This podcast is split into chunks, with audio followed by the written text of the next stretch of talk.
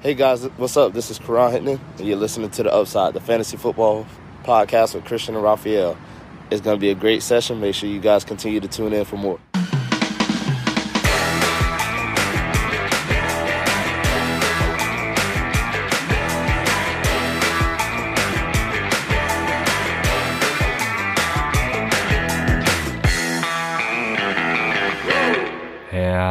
Herzlich willkommen, meine lieben Footballfreunde, bei Upside, dem Fantasy Football Podcast. Mein Name ist Christian und an meiner Seite ist auch heute wie immer Raphael. Ihr hört gerade unsere Folge zum Take im Tuesday der Woche 9. Raphael, wie liefen deine Matchups? Was muss im Monday Night Game noch passieren? Boah, eigentlich glaube ich gar nichts so weit. Ach doch, ich glaube, ein Matchup glaube ich noch von Ned und Brady, aber da, das müsste ich eigentlich gewinnen. Da muss Brady glaube ich nur zehn Punkte machen oder so. Also so viel muss nicht mehr passieren. Ich habe, ja, also die Saison läuft einfach gut. Ne? Ich habe es ja im Off schon gesagt. Ich bin jetzt in fünf Ligen äh, 6-2 nach dem Spieltag und ich weiß auch nicht. Ne? Manchmal, also in einer Liga zum Beispiel habe ich äh, Zach Moss und DJ Dallas aufgestellt. Die haben beide einfach mal, glaube ich, 20 Punkte gemacht in dem äh, Scoring-System. In, in zwei Ligen habe ich Devonta Adams und Delvin Cook äh, gespielt. Und ähm, dann auch noch in denen, wo ich Delvin Cook oder Adams nicht habe, habe ich auch noch DJ Dallas und äh, also ja, ich weiß nicht. Also es läuft einfach so gut und ähm, keine Ahnung. Es ist, es ist, weißt du, wenn du in so einem Fluss bist und irgendwie alles, ja. alles gelingt, dann kann dir nichts passieren. Und ey, ich sag dir, ich sag dir, ne, wenn ich dieses Jahr wieder nur eine gewinne, ne, und drei Finals verliere, dann flippe ich vollkommen aus. Also das Ziel ist einfach, ne, das gilt auch übrigens an alle, ne, es ist total egal, ne, was für ein Rekord ihr habt oder wie ihr in die Playoffs gekommen seid, ob ihr die meisten Punkte habt, ob ihr keine Ahnung was gemacht habt. Wenn ihr die Championship nicht holt, dann ist alles egal, ne? Und da, das regt mich jetzt schon auf, ne, dass ich, dass, ne, dass das das Endziel ist. Und ich hoffe einfach, dass ich diese, dass ich wenigstens so drei, vier Ligen gewinne, weil ich, ja, ich bin da schon gut aufgestellt und hoffe, dass dann auch reicht am Ende. Jetzt stelle ich mir natürlich die Frage, ob es Sinn macht, ein Ligensystem einzuführen oder ob die, die Playoffs sind aber schon ein wichtiger Bestandteil, oder?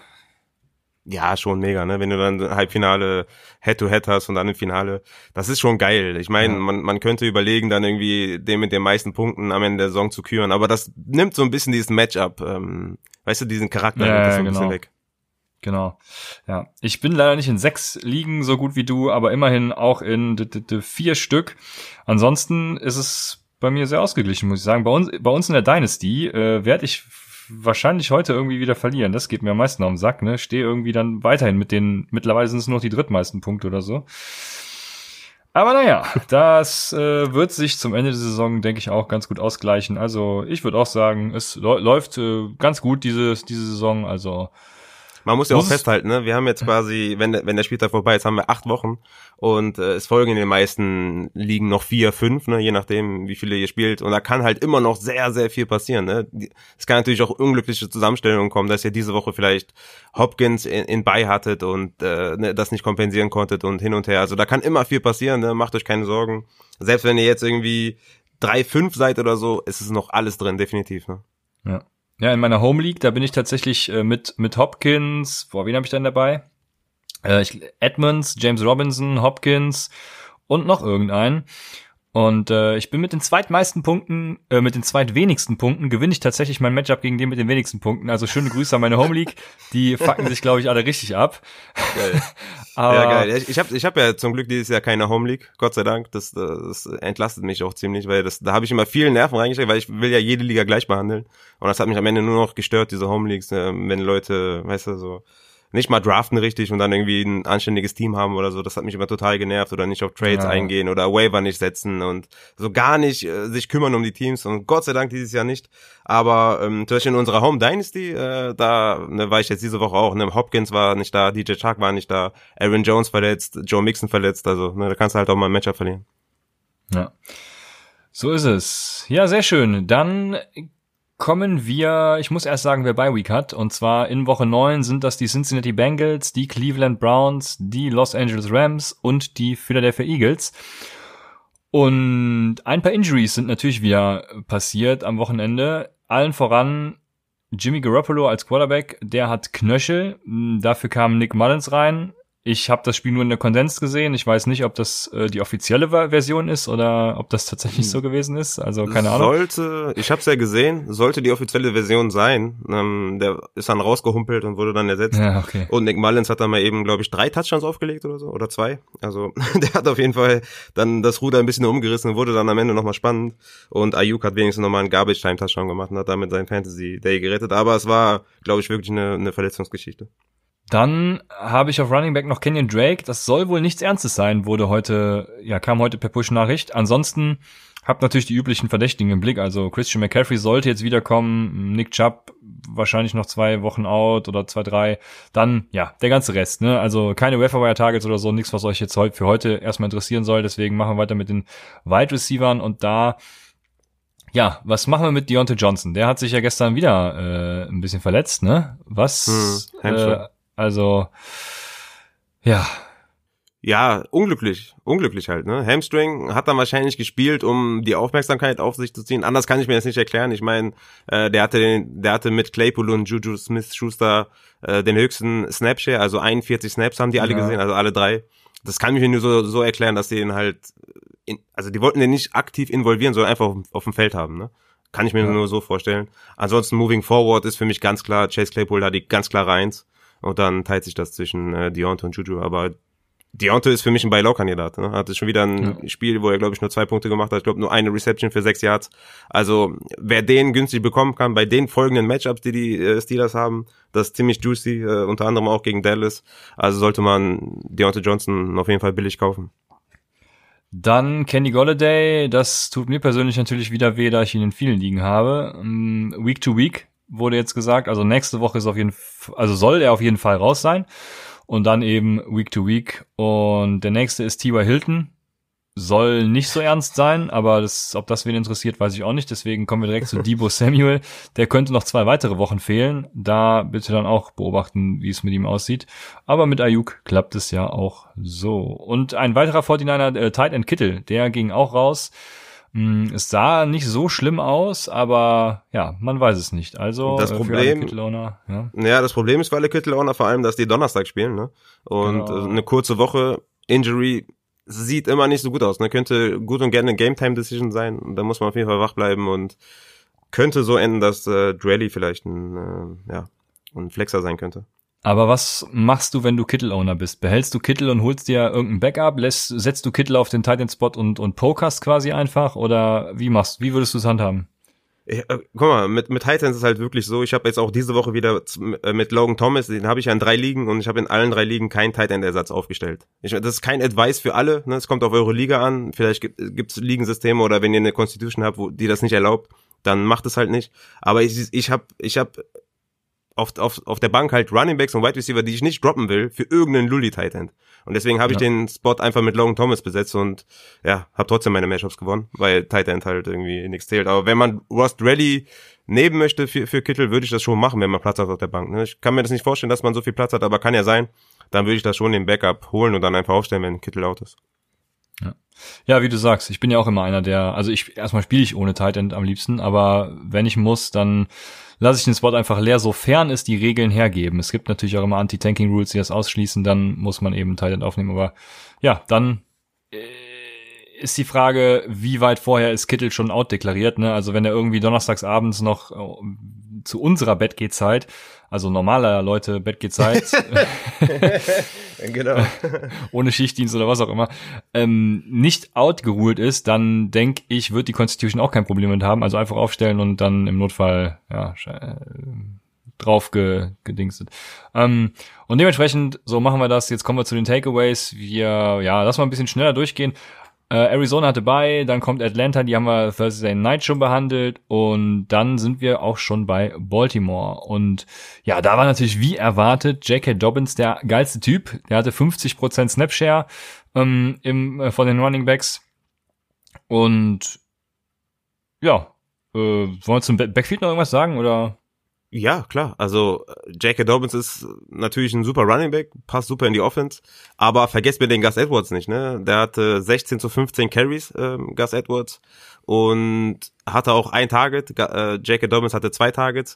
Also da haben sie sich nicht viel genommen. Ne? Gus, Gus Edwards hatte den Touchdown, hat dann 14,7 Fantasy-Punkte gemacht, Dobbins 12,6, obwohl Dobbins äh, der klar bessere Running Back war. Er hatte 15 Carries für 113 Yards und Gus Edwards 16 Carries für 87. Wie du schon sagtest, Snapshare-Zahlen äh, 50% für Dobbins und 26% für Edwards. Aber Edwards ist auf jeden Fall der Early Downback und sollte man, äh, oder ist in the Mix äh, mit dem Early Downback. Ich meine, ist ja fast 50-50. Aber Gus Edwards sollte man auf jeden Fall nicht vergessen und ist meiner Meinung nach auch ein Waiver-Wire-Ad. Okay, kommen wir später zu. Was sagst du zu Lama Jackson? Wäre es ein Buy-Low-Kandidat oder vertraust du ihm nicht mehr? Boah, bei Low Quarterbacks, ne? Das ist halt so eine Sache, ne? Also ich glaube. Für die Leute, die Quarterback geil finden, was machst du in der Superflex ja. mit Lama Jackson? Ja, in der Superflex kann man den, ja, bei Low, klar, ne, warum nicht? Ich habe da schon, ja, es, es sah in den letzten Wochen nicht so geil aus, ne, klar, ich meine, der hatte seine Höhen und Tiefen, aber hatte auch seine 25 und 28 Punkte Spiele gegen Washington und gegen Philadelphia. Ne? Also Upside ist immer da.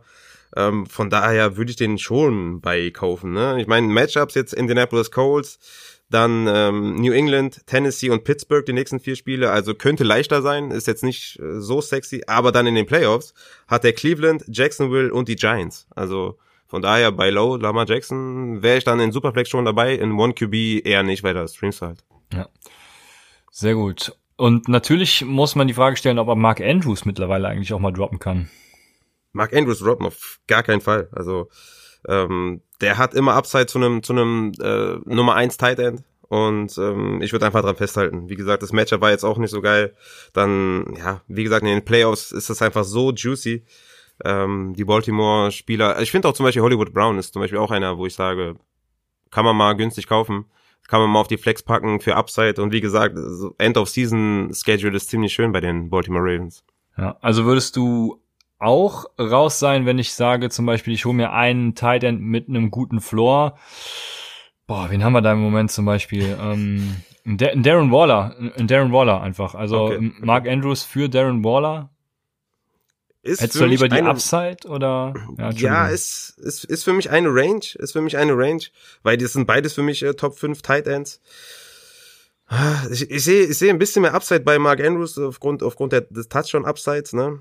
Ähm, Waller hat auch ein vernünftiges äh, Rest of Season Schedule, aber ich wäre da glaube ich eher bei Mark Andrews. Okay, dann brauche ich den Rest ja gar nicht mehr fragen. Sehr gut, hätten wir das auch geklärt. Dann nach Baltimore kommt der Buffalo und ja, die waren, ja, war, war halt auch ein Spiel, ne? Wie gesagt, das Wetter hat da viel beeinflusst, obwohl es gar nicht geregnet und geschneit hat, so wie ich das sehen konnte. Mm, aber hat eben zu den Running Back Performances geführt, die man erwarten konnte. Äh, Zach Moss war dabei übrigens das erste Mal auch Leadback vor Devin Singletary. Also ihr müsst einfach Upside hören, dann, dann wisst ihr, dass Moss, äh, dass wir Moss genommen hätten. Aber ja. Ja. Ja, genau. Ich, ich hatte Moss auch in den Rankings vor Singletary, darauf bin ich sehr stolz. Übrigens, die, die Rankings, ne, das haben immer noch nicht alle mitbekommen. Ich habe wieder Fragen bekommen ähm, zu den Rankings, wo, ob man da Patreon sein muss. Nein, das ist völlig kostenlos und äh, ergötzt euch unserer, ähm, wie sagt man, dass wir so nett sind und euch das kostenlos ja. zur Verfügung geben. Also ist alles umsonst, ne? Ihr könnt das immer abrufen und ist alles völlig kostenlos auf Patreon. Äh, ist einfach nur unsere Plattform, wo wir es hochladen. Genau, Zach Moss, äh, 31 Snaps, Devin Singletary 28 Snaps, also ja, outsnapped. Ähm, jetzt nicht äh, ne, sehr viel, aber immerhin. Carry-wise war das ein 50-50-Split, ne? 14 Carries mhm. für Moss, 14 Carries für Singletary. Ähm, Moss hat halt den Touchdown gemacht. Moss hat übrigens auch äh, Inside 10 vier Touches gehabt und Singletary 0. Ja. Und das daran, ist das Wichtige, finde ich, ja. Genau, das ist das Wichtigste, äh, das Wichtige daran und deswegen, also Rest of Season ist Moss für mich derjenige, den man ownen muss und Singletary ja. ist halt wirklich also sobald er ein gutes Spiel hat, müsste den verkaufen. Ich weiß nicht, wann das kommen soll, weil das war jetzt quasi, das war jetzt halt sein Upside, ne? 14 Carry, 86 Yards, 10 Fantasy-Punkte. Das ist, das ist halt sein Ding, ne? Und Moss ist halt das, äh, der hat halt diese 20 Punkte Upside, die er jetzt auch aufgelegt hat, weil er halt Inside Handy Touches bekommt. Und äh, Rest of Season das halt auch so sein wird. Und deswegen bin ich froh, dass ich Moss in, in zwei Ligen auf jeden Fall behalten habe und äh, ja, den sogar aufgestellt habe. Also deswegen Moss auf jeden Fall moving forward äh, holen. Ja, genau, genau. Moss hat ja immer schon die, war ja immer schon der, der ähm, Red Zone Back, nenne ich es einfach mal. Und jetzt kommt eben noch dazu, dass er auch in neutralen Situationen, also da äh, Devin Singletary was, was abnimmt. Und das gefällt uns natürlich sehr. Dann machen wir weiter. Carolina war auch am Donnerstag schon Chicago. Und da stelle ich mir die Frage, was machen die Bears auf Quarterback? Adrian Frank hat ja heute schon gesagt, von wegen, äh, selbst Mitchell Trubisky kann da jetzt kein Downgrade mehr sein. Und was ich da von Nick Foles gesehen habe, denke ich mir, also da bin ich nicht Adrians Meinung, muss ich sagen aber selbst die Dump-Offs zu Montgomery, die kamen so, also da, da habe ich jetzt alleine irgendwie drei in Erinnerung, die hatte, ich hoffe, er hatte auch mehr als drei Targets, ähm, drei, die irgendwie auf Knöchelhöhe, drei, die ja, auf Knöchelhöhe kamen und, und wo er also gar keine Chance hatte, den Ball zu kriegen. Ja, ich habe das Spiel ja auch äh, live geguckt, warum auch immer. weil ich einfach verrückt bin. Aber es ist, ich, ich glaube auch nicht, dass Trubisky, nee, ich, ich sehe schon Foles über Trubisky. Also schlimmer geht's fast gar nicht mehr, glaube ich. Aber Foles ist halt, wie wir auch schon in der Offseason gesagt haben, wir haben uns darüber lustig gemacht, dass die Nick Foles geholt haben, weil es kein übermäßiges Upgrade ist. Mhm. Und wir sehen ja, dass es kein krasses Upgrade ist. Es ist ein minimales Upgrade. Damit müssen die Chicago Bears leben. Die sind 5-3. Ähm, aber wie lange die da in der Partie gegangen haben, ne, wegen der Defense, das ist auch schon echt äh, krass, wie die das da durchziehen. Ansonsten kann man nur sagen, Allen Robinson ist der einzige, den ich haben will. Einfach weil er, weil er einfach ein Topstar ist, ein Superstar ist. Weil Nick Foles ist halt der Quarterback. Ne? Und ich meine, Daniel Mooney hatte sechs Targets, Anthony Miller hatte elf Targets. Aber du kannst nicht Woche für Woche darauf bauen, dass, dass Nick Foles dann doch den Mann trifft. Ne? Also deswegen, also wenn er ein besserer Quarterback wäre, dann würden die White Receiver auch mehr Relevanz genießen. Ne? Ähm, definitiv. Ja, also ich bin ja der Meinung, sie müssen für Fitzpatrick traden, ansonsten stehen sie in zwei Wochen 5-5. Wäre geil. Aber ja. Das Aber warum sollte der aus, aus dem wunderschönen Florida, ne? Zu schick, nach Chicago gehen? Das wär, also das würde ich niemals tun, ne? In dem ja, der, hat ja, der hat ja kein Mitspracherecht. Ja, das stimmt. Ja. Stimmt. Aber ja, ja das wäre auf jeden Fall, wäre auf jeden Fall schön auch für Fantasy. Ja. Ja, Montgomery ja, hat ein Da könnte man eigentlich direkt den nächsten Take machen und sagen, dass Tour halt auch nicht gut ist für, für Parker und Preston Williams und für die Receiver, ne? Weil ich meine, Gamescript war natürlich, äh, die haben ja, natürlich da Defense-Touchdowns gemacht und äh, Goff irgendwie auseinandergenommen, ne? Und die Defense muss man respektieren von Miami, ne? Die könnten gut und gerne auch bei der heutigen Defense mal wieder auftauchen, sind ja schon mal aufgetaucht. Die sind irgendwie ein bisschen räudig, ne? Da unterwegs, aber Tour ist nicht gut für die Wide Receiver, ne? Ich meine, war zwar wenig Volume, aber es hat nicht so ganz geklickt, ne? Ja, ich sehe das ein bisschen anders, aber das machen wir nachher bei Miami. Ähm, ich wollte nur noch sagen, dass Montgomery ein paar schöne Runs auch hatte. Also wir haben ihn ja hier ein bisschen fertig gemacht die letzten Tage, von wegen, er sieht nur Volume und ist eigentlich ein schlechter Running Back. Aber er hatte auch ein paar gute Runs dabei diesmal. Und vor allem Cole Kmet sah endlich mal die größere Rolle, die Matt Nagy ihm seit irgendwie drei, vier Wochen zuspricht. Ähm, er sagt ja jede Woche, wir wollen ihn mehr involvieren, wir wollen ihn mehr involvieren und nie haben sie es getan. Jetzt haben sie es getan. Mal gucken, wie das so aussieht. Möchte ich trotzdem nicht beim Waferwire haben, äh, aber das nehme ich schon mal vorweg. Aber ja, gute Rolle gehabt. Jetzt Cincinnati, da habe ich irgendwie keinen so richtigen Take zu. Ich weiß nicht, ob du dazu was zu sagen willst. Ja, dass, dass, dass die Wide Receiver halt von der Volume profitieren. Ne? Also Burrow wirft halt den Ball ohne Ende. Ja. Und ähm, ja, 17 Fantasy-Punkte für Boyd, hatte sieben Targets, Higgins neun Targets für 12 Fantasy-Punkte, 78 Yards. Auden Tate hat auch wieder was gesehen, der ist ja auch ein super athletischer Typ. Äh, sieben Targets, sieben Receptions, 65 Yards, 10 Fantasy-Punkte. Wenn AJ Green getradet werden sollte, der übrigens 62 Snaps gesehen hat, damit die meisten aller Wide Receiver, wenn der getradet werden sollte, könnte man Auden Tate auch von Waiver holen. So will ich nicht unbedingt noch den vierten äh, Wide Receiver von den, von den Bengals. Aber interessant, dass AJ Green so viel auf dem Platz steht, aber hat diese Woche halt nicht die, nicht, nicht das Volume gesehen. Aber Boyd und Higgins sind every week Starter. Ja, glaubst du, da passiert noch was? Also die müssen ja, die Trade Deadline ist doch der 3. November. Wer weiß. Ich weiß es nicht. Vielleicht, äh, ne? ich weiß nicht, wie das da läuft in, in der NFL mit den Vorgesprächen, ob die da Vorgespräche führen dürfen. Ähm, keine Ahnung. Also schau, schau, ja. einfach schauen. Würde Sinn machen auf jeden Fall.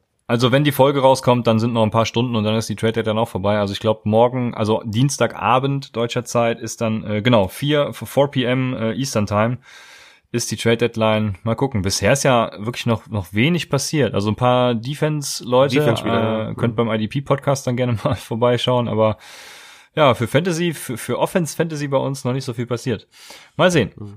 Dann haben wir Cleveland und die hatten auch mit dem Wetter zu kämpfen, was im Endeffekt sogar noch schlimmer war als dann im Endeffekt in Buffalo. Ähm, Rashad Higgins hat eins zu eins die Rolle von OBJ übernommen. Landry hat aber mehr Targets gesehen und sah eben auch dann besser aus. War ja auch klar eigentlich, also dass er die Nummer eins ist, war, denke ich, unbestritten. Ja, beim das hört Wind sich voll geil an, wenn du sagst, Rolle übernommen. Das hört sich voll so, voll gut an.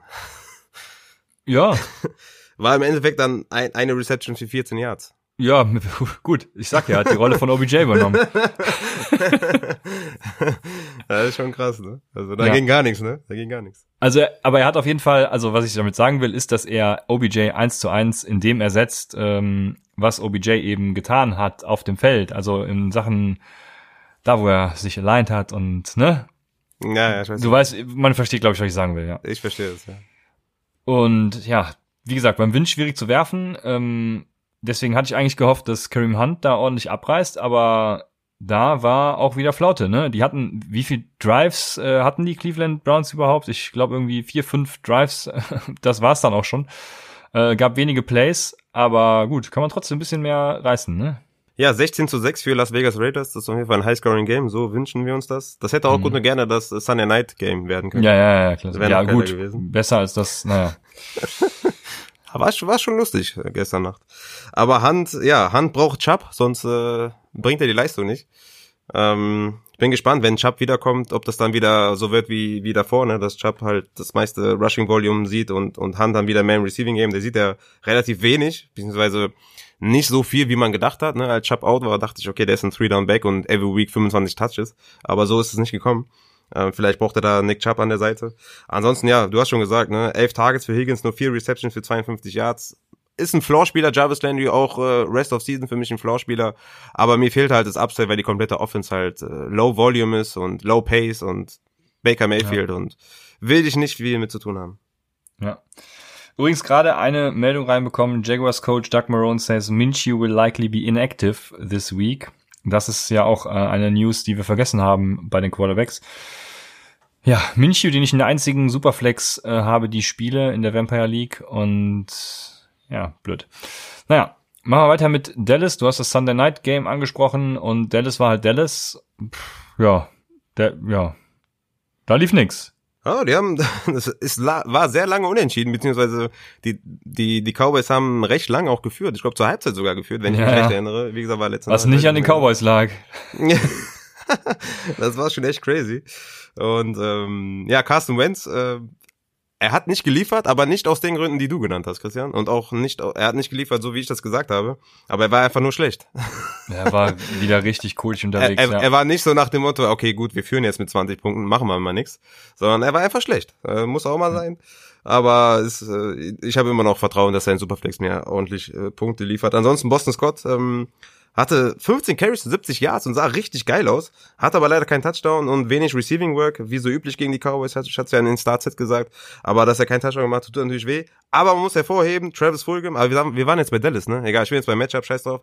Travis Fulgham ist ein Superstar. Aber jetzt können wir weitermachen, weil ich glaube, moving forward ist halt sch schlecht mit dem Quarterback-Play. Ne? Wenn Andy Dalton zurückkommt bei den, bei den äh, Cowboys, sollte es wieder ein bisschen besser werden mit Gallup und Lamb und Cooper. So kann man die quasi nicht spielen. Ne? Ja, so ist es. In Denver war Philip Lindsay mal wieder viel geiler unterwegs als Melvin Gordon. Ähm, ich frage mich, wann auch das die Coaches endlich mal sehen. Aber gut, ähm, Deshaun Hamilton hat natürlich auch profitiert von Tim Patricks Ausfall. Der hat ein bisschen was gesehen, aber da würde ich jetzt auch nicht äh, overreacten und irgendwas reininterpretieren. Und ansonsten habe ich auch nichts zu Denver zu sagen. Ja, ich, ich würde vielleicht mal anfügen, dass, dass Philipp Lindsay natürlich sehr, sehr gut aussieht. Ne? Ich glaube, sein 50-Jahr-Touchdown, den hätte Melvin Gordon so niemals im Leben gemacht. Ähm, man kann aber auch festhalten, dass Melvin Gordon seinerseits auch nicht schlecht aussieht. Ne? Also da am Ende die zwei Catches, die waren auch mal outstanding auf jeden Fall. Das muss man auch immer so, so hinkriegen. Und Melvin Gordon hat letztendlich äh, Philipp Lindsay outsnapped, ne? mit 36 zu 29. Äh, Carries war Lindsay sechs Carries, Melvin Gordon acht Carries und Melvin Gordon einfach sieben Targets für sechs Receptions. Also ist da klar der, der, der Receiving weg. Die war natürlich viel im Rückstand und deswegen hat Melvin Gordon auch so viel auf dem Platz gestanden. Ich kann mir vorstellen, dass in neutralen Situationen Philipp Lindsay da auf dem Platz steht. Aber es bleibt meiner Meinung nach ein Mess und es ist nicht wirklich sexy, einen von den beiden aufzustellen. Ja, sie werden noch auf den Trichter kommen, dass Philip Lindsay da äh, die Leadback-Rolle beanspruchen sollte. Dann äh, kommen wir zu Detroit. Kenny Golladay, haben wir schon gesagt, ist out oder war auch schon out. Null Punkte hat er mir in vielen Ligen gebracht. Äh, Marvin Jones hat das Beste rausgeholt, ne? Der war eine ganz gute Option. Und auch, oh wei, wie heißt er mit Vornamen? Ähm, Hall. Äh, Hall Marvin. ist, danke, äh, Marvin. Es gibt nämlich auch noch, glaube ich, Emmanuel, ne? Ähm, Marvin hat auf jeden Fall, äh, ja, auch ich denke, er wird moving forward, wie du jetzt schon öfters gesagt hast, äh, Kenny Golladay ersetzen, weil Quintus Cephas war wieder nicht im Kader, muss man dazu sagen. Ich verstehe nicht warum. Ähm, die Lions werden wahrscheinlich näher dran sein und werden wissen warum. Aber ja, ähm, Marvin Hall und Marvin Jones, mal sehen. Was sagst ja, du ich bin ziemlich überrascht. Ich bin ziemlich überrascht, weil normalerweise war bisher so, wenn Conny, Kenny Golladay nicht gespielt hat, hat Marvin Jones äh, ja so gut wie nichts gemacht, nichts auf die Reihe bekommen, weil er dann die Nummer 1 Aufmerksamkeit bekommen hat. Jetzt hat er es mal wieder hin, hinbekommen. Letzte Woche schon Touchdown gemacht. Ich wäre jetzt nicht übertrieben aufgeregt nächste Woche, wenn es um Marvin Jones geht. Oh, ist ein desperate äh, Wide Receiver Play für mich, so Wide Receiver 4 oder so. Also ich bin da nicht aufgeregt, weil es einfach in der Vergangenheit nicht so gezeigt hat, wenn er ganz alleine da auf dem Platz steht. Aber vielleicht mal kurz zum Backfield. Ähm, wie bitter ist es eigentlich, wenn Carrion Johnson dann den äh, Receiving Touchdown macht? das ist richtig, das ist richtig schlimm. Ne? DeAndre Swift mit 38 Snaps, Adrian Peterson mit 12 Snaps und Carrion Johnson mit 11 Snaps.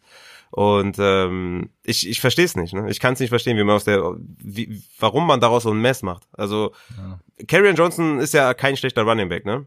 Also, dass man dem so gar nichts mehr gibt, verstehe ich sowieso nicht. Aber dass Adrian Peterson dann derjenige ist, der Swift halt so wehtut, vor allem bei den, bei den Carries, das kann ich halt nicht verstehen. Ne? Swift hatte sechs Carries und drei Receptions, also neun Touches für vier Fantasy-Punkte. Und das ist genau das Problem, weshalb ich Swift nicht vertrauen kann als Running Back 2, weil er, weil das Volume einfach nicht da ist und, und die Lions einfach nicht darauf setzen. Und deswegen ist es halt, ist das einfach, ist es einfach echt Absturz. Ne? Ja, also zum Backfield hast du, denke ich, alles gesagt, das passt. Mmh dann äh, würde ich noch gerne TJ Hawkinson erwähnen, weil der ist meines Erachtens der wertvollste Line-Spieler, wenn Kenny Golladay out ist. Der hat ja. auch gestern wieder, ah, jetzt lass mich lügen, ich habe es nicht offen, zehn ähm, Targets, glaube ich, gesehen. Zehn Targets, sieben Receptions, ja, 65 Yards. Ja, also ja, bei Hawkinson läuft's dann. Marvin Jones hatte ich tatsächlich gestern in einem Lineup-Optimizer im DFS drin und dachte mir, nee, den stellst du auf gar keinen Fall auf, der bringt doch nie was. Manchmal äh, sollte man einfach auf die äh, auf die Optimizer und die ganzen Zahlen und so vertrauen, aber äh, gut, ich bin da bei dir und sehe da auch in den nächsten Wochen, also ich würde mir das Ganze erstmal angucken, jetzt nicht overhypen da, was Marvin Jones geleistet hat. Dann kommen wir zu den Green Bay Packers und ja, da gibt's auch eigentlich wieder nur zu erwähnen, Adams, Williams und Tonyan, das sind so die einzigen Konstanten bei Green Bay im Moment. Und Marcus Waldes Scantling, was den Snapshare angeht halt, aber sonst eben nicht. Also ist halt da, Max weil das Scantling ist da, aber ansonsten, ja, Adams, Williams, Tonyan macht schon Spaß, ansonsten eben auch nicht. Das ist richtig. Devonta Adams ist ein Biest und ja, wissen wir alle schon. Und ähm, wie gesagt, der Devonta Adams, Devin Cook ähm, Station zwei Ligen war auf jeden Fall sehr, sehr nice. Ja, ja das, ja, alleine Delvin Cook, der, ja, mh, muss, ich spiele ja auch bei uns in der Dynasty. Aber darf ich, ja, darf ich ja jetzt, dürfen wir nichts sagen, weil wir sind noch nicht bei M. Ja, so ist es. Du hast es erfasst. Ja, genau. Hab ich ich habe ja schon zweimal jetzt den Fehler gemacht und du hast ja auch eiskalt mich auflaufen lassen, deswegen äh, wir ja. machen das hier nach Alphabet, das ist wichtig. Genau, uns wurde mal ganz zu Beginn gesagt, dass wir gestartet sind, wir müssen strukturiert vorgehen und das äh, tun wir hier. Äh, ich finde es ja besser, wenn wir Matchup-wise vorgehen. Vielleicht ja, man das, muss man da eine Umfrage mal starten. Okay, ne, nehme ich als äh, Feedback mit auf. Werden wir für nächste Woche mal überlegen. Also jetzt noch sind wir bei äh, Team Abbreviations, also Teamabkürzungen. Houston, wir wurden nämlich auch gefragt, warum denn, was war's? Las, Las Vegas oder so?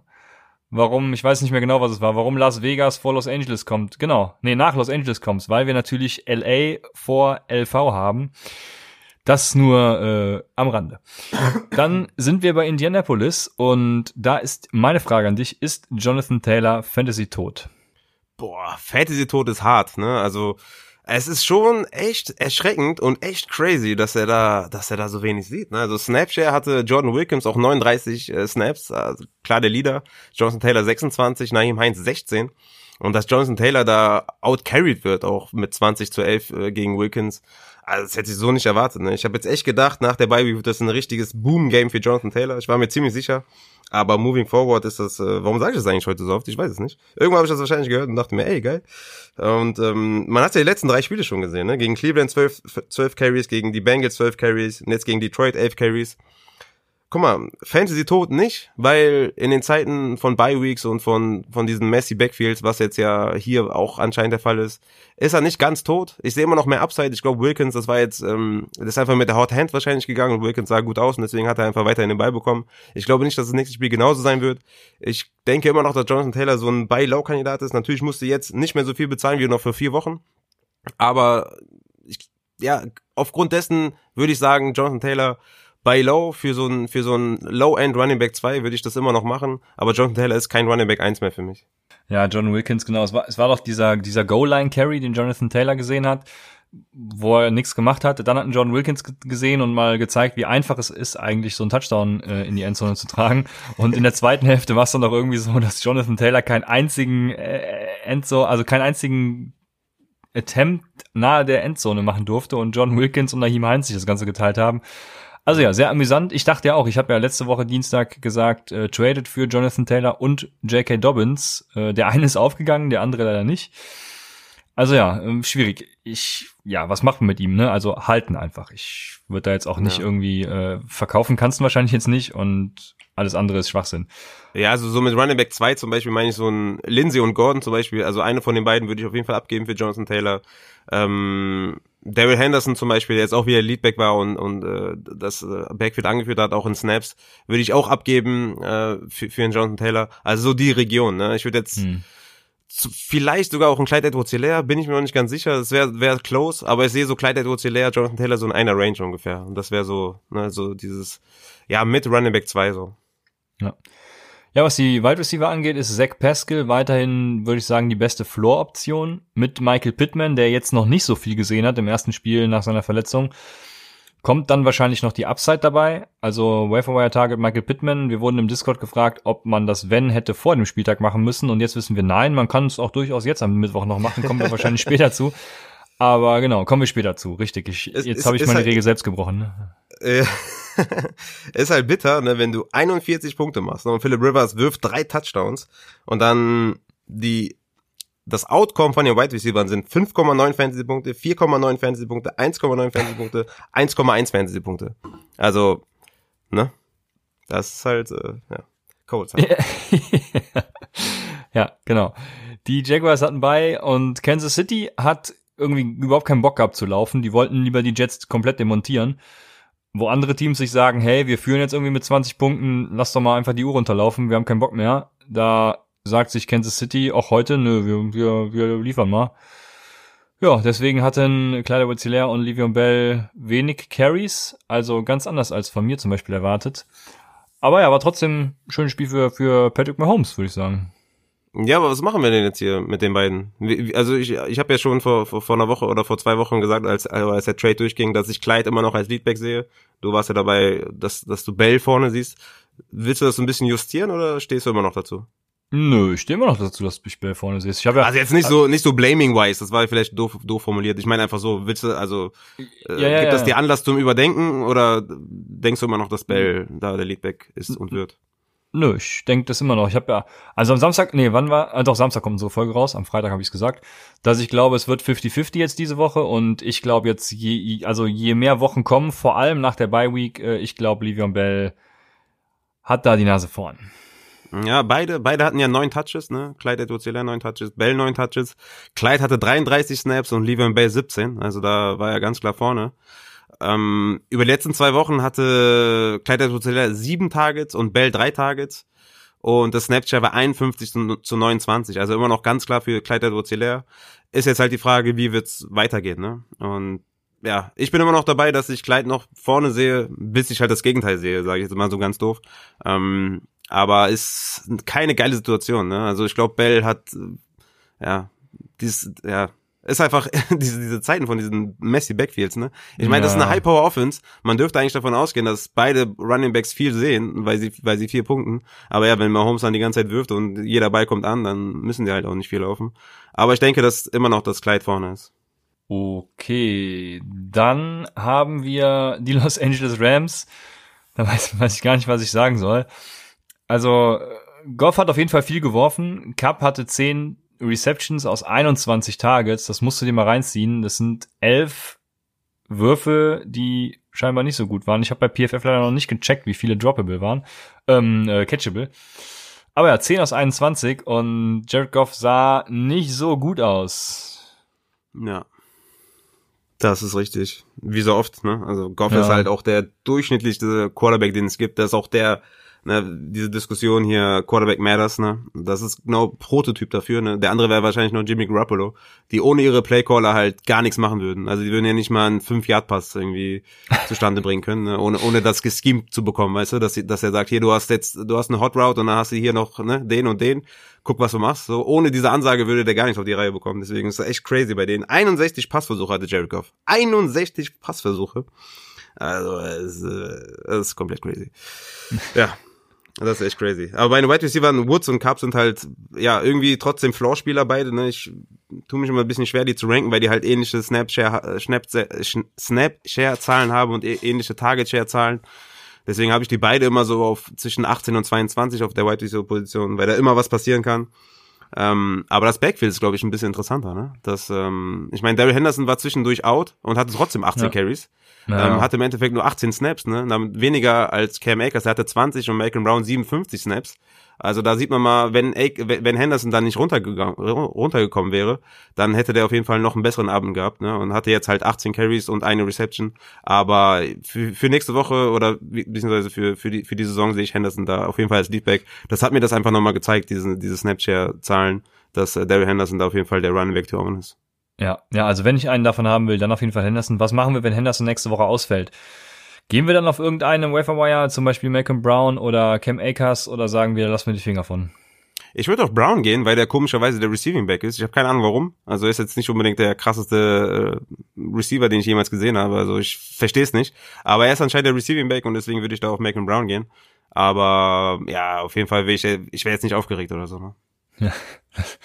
ja, das fasst es sehr gut, fasst es sehr gut zusammen. Nicht aufgeregt wäre ich auch, wenn ich in äh, einem anderen Teil von LA wäre, bei den Chargers und Joshua Kelly hätte. Da frage ich natürlich, ist Joshua Kelly noch was wert im Fantasy? Also Jackson war unverändert Leadback und bei Kelly ist das Problem, dass Troyman Pope ihm massig Touches gestohlen hat. Ja, Kelly kannst du droppen. Ne? Also ich wäre jetzt auch nicht aufgeregt bei, bei Pope. Also es war halt ein gutes Spiel, auch ein bisschen Hot Hand gegangen und hat sich einfach gut gezeigt und ja, war dynamisch und so. Alles das, was Joshua Kelly halt nicht ist. Und Joshua Kelly ist halt kein Three-Down-Back, ne? Der ist halt nicht dynamisch genug und ja, deswegen, also Kelly kannst du droppen. Ich würde jetzt für Pope auch nicht viel ausgeben auf dem Waiver Wire, weil Justin Jackson ist da, ist da der, der Leader, hatte 17 Carries, Pope 10 Carries, Kelly 7 Carries, also ist da Leadback und deswegen wäre ich da auf jeden Fall bei Justin Jackson und Joshua Kelly kann man droppen. Ja, alles klar. Dann, ja, Herbert macht genau da weiter, ne? also passt ganz gut. Diesmal sogar mit Mike Williams. Mhm. Also mal sehen, wie das äh, noch weitergeht. Was machen wir mit Mike Williams? Verkaufen wir den jetzt hoch oder behalten wir ihn? Ja, ähm, vielleicht noch mal kurz zu Keen Allen, der ist weiter am Rasieren, ne? Also Ja, ja, das sowieso, ja richtig krass, ne? Also richtig cool. Neun, äh, elf Targets, neun Receptions, 17,2 Fantasy-Punkte mit einem Touchdown. Aber Mike Williams ist halt dieser Boomer-Bust-Wide Receiver, ne? Jetzt mal wenigstens bisschen konstantere Targets, ne? Also acht Targets ist auf jeden Fall schon mal schon mal ein Ausrufezeichen. Und ich habe Mike Williams in verschiedenen Ligen und ist für mich jemand, den man günstig kaufen kann, ja? Also ähm, wenn man da, je nachdem, was für ein Team man hat, ne, ist immer, ist immer die Frage, ne? Aber endlich hat er jetzt mal wieder mal acht Targets gesehen. Ne? Der hat in, in Wochen, Woche eins neun und in Woche fünf acht und sonst hatte der immer eins, vier, drei und zwei Targets und damit kann man nicht viel machen. Und so ja. kann man auf jeden Fall mal ein bisschen mitarbeiten, ne? Also sah auch dabei ziemlich gut aus, das muss man auch dazu sagen, ne? Ja, klar sieht der gut aus. Dann Las Vegas, äh, sind wir wieder in Cleveland, der Wind, ne? Renfro hatte mit einem A-Dot von vier die, also vier äh, Yards ist er im Schnitt gelaufen, wenn er ein Target erhalten hat.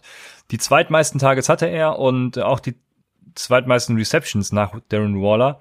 Und ansonsten, ja, ist Jacobs eben viel gelaufen, unter anderem dreimal auf den ersten drei Downs. Danach wurde ein Fico gekickt von der One-Yard-Line. Ja, kann man machen. Ja, äh, äh, kurz zu Renfro, ich hatte den ja, ähm, du hast ja gesagt, äh, das ist ein sneaky Play für dich. Und genau aus dem Grund, wie man hier gesehen hat, ne, vier Targets, vier Receptions, 26 Yards und diese 26 Yards waren die meisten aller Wide Receiver. Und deswegen bin ich da halt größtenteils raus, weil das Volume halt nicht da ist. Ähm, aber bei, bei, bei Josh Jacobs, in den letzten, äh, letzten Stunden habe ich vermehrt gesehen, dass Josh Jacobs irgendwie total geblamed wird, ne? Aber der hatte 38 äh, ne, 31 Rushing Attempts. Also so ein Running Back will ich haben. Ne? Ich meine, hätte der einen Touchdown gemacht, hätte der 18 Fantasy-Punkte und Leute fangen an, den zu blamen. Verstehe ich gar nicht und sagen, die sollen ihn verkaufen und so. Ich würde eher sagen, man soll ihn holen, weil so viele Touches äh, sieht kaum ein anderer Running Back. Ja, da bin ich voll und ganz bei dir. Also ja, ich bin da voll und ganz bei dir. Dann sind wir in Miami gelandet und die Miami Offense, du hast eben schon angesprochen, die braucht eigentlich gar nichts machen. Ne? Also hört gerne bei den Jungs von äh, Mike's in Motion rein, der IDP-Podcast, aber wir brauchen eigentlich nichts zu Miami erzählen. Also ich glaube nämlich auch nicht, dass äh, Tua Tagovailoa, Tango Vailoa wird da glaube ich ausgesprochen, ne? dass Mhm. der da irgendwie bewertbar ist äh, in diesem Spiel. Ich ja, wenn ich ihn jetzt vom Waiver aufgegabelt hätte, dann würde ich ihn, ja, es geht gegen Arizona, immer so eine schwierige Kiste, äh, aber eigentlich sollte da nichts anbrennen, würde ich ihn wahrscheinlich halten. Ja, du hast schon recht. Also Sample Size ist jetzt nicht hoch. Also kann man jetzt nicht sagen, ob das, ja, ja, hast du recht. Also muss man einfach, einfach behalten und gucken, was passiert. Aber du bist ja immer der Meinung, man soll keine zwei Quarterbacks im Roster haben, deswegen behalten macht auch keinen Sinn. Weil spielen gegen Arizona kannst du den jetzt nicht. Ja, das wäre eben die Frage. Also wenn ich ihn halte, dann spiele ich ihn auch. Ja, würde ich nicht machen. Okay. Ähm, Also würde ich mir andere Optionen suchen. Ja, es gibt mit Sicherheit bessere. Genau, das ist auf jeden Fall Ja. klar. Ja. Weißt du, was das Schöne bei ihm ist? Wir können immer sagen, äh, diesen Wurf hätte keiner so machen können wie er. Einfach nur aus dem Grund, dass er äh, Left-Hander ist. Das äh, Mhm. ist mir am Sonntag wieder bewusst geworden. Dann äh, kommen wir zu Minnesota und das, äh, ja, soll ich sagen, lustige, ich weiß nicht, das, das äh, Traurige ist es eigentlich gewesen an diesem Spiel war, dass nicht Adam Thielen Jair Alexander gesehen hat, sondern Justin Jefferson.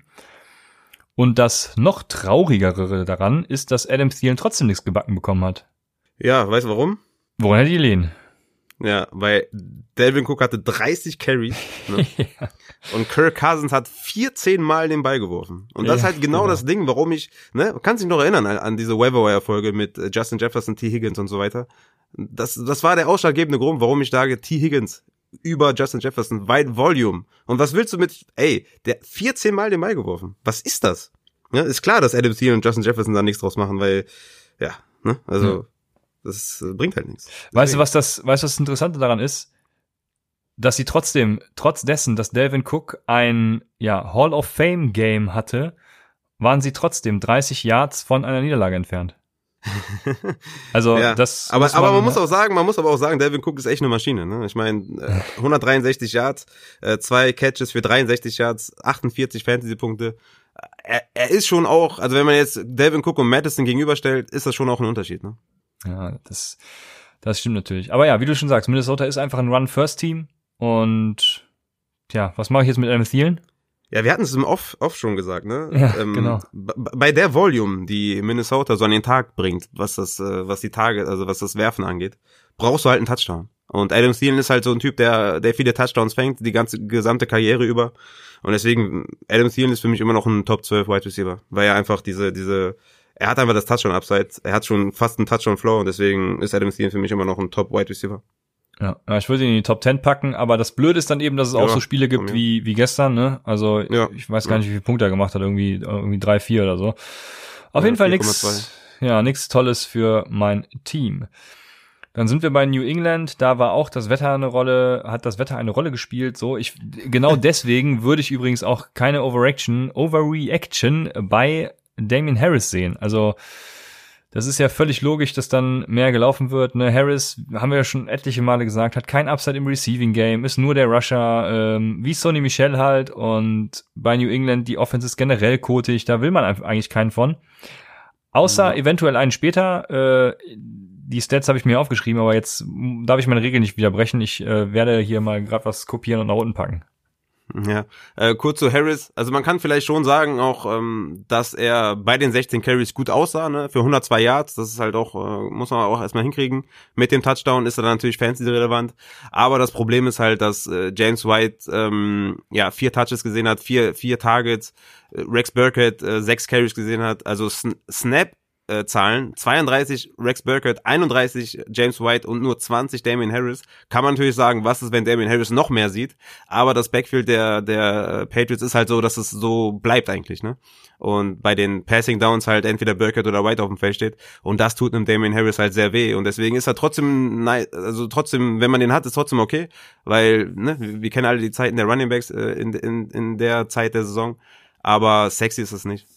Ja, vor allem, weil die Offense eben auch nicht so überzeugt, sag ich mal. Dann sind wir in, in New Orleans. Da ist meine erste Frage, ob Latavius Murray außerhalb vom Handcuff für Camara ein Roster-Spot noch wert ist. Nein. Und wir sind auch genau in der Phase, das sage ich auch schon seit zwei Wochen, holt euch eure Handcuffs in Steam. Für mich ist das jetzt genau die, die Phase in der Saison, wo auch, ähm, ne, wo man das, wo man die Handcuffs äh, stationen muss. Und Latavius Murray ist einer davon und man sollte den im Kader haben, definitiv. Aber äh, Standalone-Wert hat er nicht. Ja. Hatte acht Carries für 17 Yards, weil Camara eben, also das, die, die, die große Chance bei ihm lag ja daran, dass Camara oft als Wide Receiver jetzt aligned war. Und ja, er hat daraus einfach nichts gemacht. Deswegen bin ich da ganz bei dir. Dann deine Giants spielen gleich noch. Yes, baby. Boah, das wird ein Upset, ich sag's dir, das wird ein Upset. Ja, ich habe ich hab noch Fournette in einigen Ligen und in einer Liga spiele ich gegen Engram noch. Der darf, glaube ich, nur vier Punkte oder so holen. Also. Ja, das ist easy. Das ist genau, das ist genau sein, das ist genau sein, sein Upside, vier Punkte. Ja, okay. Also muss ich keine muss ich keine Sorgen haben. Naja, mach dir keine Sorgen. Okay, auch äh, Wayne Goldman, ne? Wayne Goldman habe ich auch im Livestream gesagt, absoluter Sit, äh, nicht aufstellen äh, gegen Tampa Bay. Also das, äh, ich meine, er kann mich Lügen strafen und vielleicht zehn, zehn Punkte machen, aber ich glaube, das das war's auch schon. Ja, wenn, wenn Ingram mehr als vier macht, dann äh, dann ist was gebacken, mein Freund. aber gut, gehen wir zu den Jets, den Grünen aus New York. Die Jets müssen, denke ich persönlich, einfach Denzel Mims mehr einsetzen. Also der äh, gefällt mir. Der gefällt mir einfach. Ja.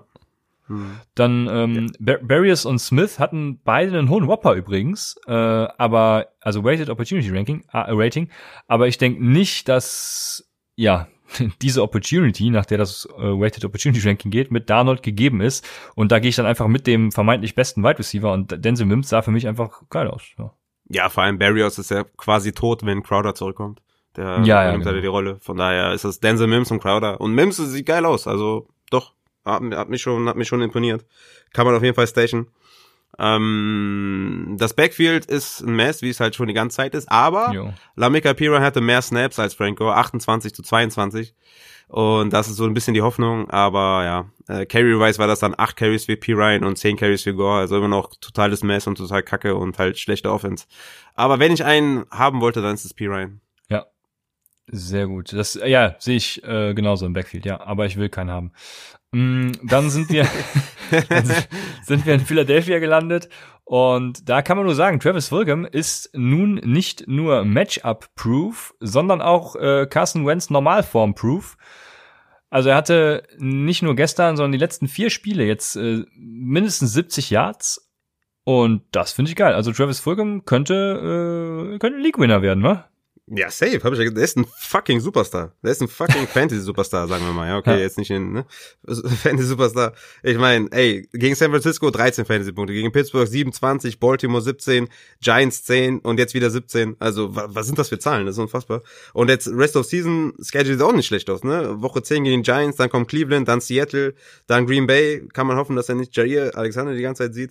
Dann New Orleans, Arizona, Dallas in Woche 16. Also, er könnte wirklich in Woche 16 auch in, in, in Championship-Line-Up stehen stehen. Deswegen Fulgham, unfassbarer Waiver Wire war das. Ja, genau, das sehe ich genauso. Wir haben ihn zum Glück ja angekündigt, weil wir Angst hatten, dass es der nächste Terry McLaurin wird. Und äh, dem, ja, ist, dem, dem, dem ist eigentlich so, ne? Ja, also von ja. daher passt das. Dann Pittsburgh, äh, Chase Claypool war Target Leader. Und die wichtigste Frage, die es für mich eigentlich gibt, ist, ob die Pittsburgh Steelers die richtige Mischung in ihrem Wide Receiver Core gefunden haben, weil Claypool und Johnson sind so die die Deep Threats und Juju und Ebron oder Ebron ähm, die Leute die, die die Leute, die die Sticks halt bewegen, also die die das neue First Down holen. Das fand ich schon ganz interessant. Dementsprechend glaubst du, dass Juju auch ja wieder so ein solider Flex Floor Play sein könnte? Ja, das, das sollte auch Jujus Rolle sein, ne? Diese kurz Intermediate Routes, äh, wie also die letzten zwei Wochen halt, die der gesehen hat mit, der, mit seinen 22 Targets. Das ist genau sein Ding. Das sollte auch sein. Ähm, wie gesagt, ich sehe immer noch Deonta als eins, Claypool als zwei und Juju als drei für mich haben die, also Deontay und Claypool halt dieses äh, Big Play Potenzial und dieses Touchdown Upside und ja, du hast eigentlich schon alles gesagt mit deinem mit deinem Take. Ähm, bleibt mir gar nicht mehr viel da hinzuzufügen. Für mich ist da Deontay trotzdem die Eins und äh, ja, Juju hat endlich eine Rolle und kann man kann man definitiv so als Floor Guy sehen, ja. Mhm. Sehr gut. Kann echt sein, dass sie da jetzt so, so einen Weg gefunden haben, alle drei einzusetzen, ne? was sie vorher halt nicht, nicht geschafft haben. Ich bin mal gespannt, wie es ist, wenn Deontay Johnson wirklich komplett äh, auf dem Feld steht und auch äh, verletzungsfrei ist, wie es dann ja. aussieht. Ähm, vor allem auch für Claypool, ne? Das könnte sein Upside auf jeden Fall limitieren. Aber ähm, ja, wie gesagt, Deontay ist für mich die Eins. Sehr gut. Nächste Woche gegen Dallas übrigens, also mal. Alle drei aufstellen. Ich bin, ich glaube, ich bin da eher wieder, wieder auf dieser Carson Wentz Schiene, aber mal sehen. Dann sind wir bei Seattle und letzte Woche war es Lockett, der so eskaliert ist. Diese Woche ist Metcalf eskaliert. 12 Receptions aus 15 Targets für 161 Yards, zwei Touchdowns und acht First Downs. Das ist, äh, also der Mann ist wirklich ein Freak, ne? Ähm, bei seinem Route Running sieht man immer noch, dass er halt irgendwie nicht so perfekt ist, aber er ist halt einfach dieser athletische Freak und macht das halt alles wett, ne? Ja, guck mal, guckt euch einfach mal den Touchdown an. Ich glaube, das war der erste von DK. Guckt euch diesen Touchdown an und genießt es einfach. Das ist ein athletischer Freak. Das ist einfach unfassbar.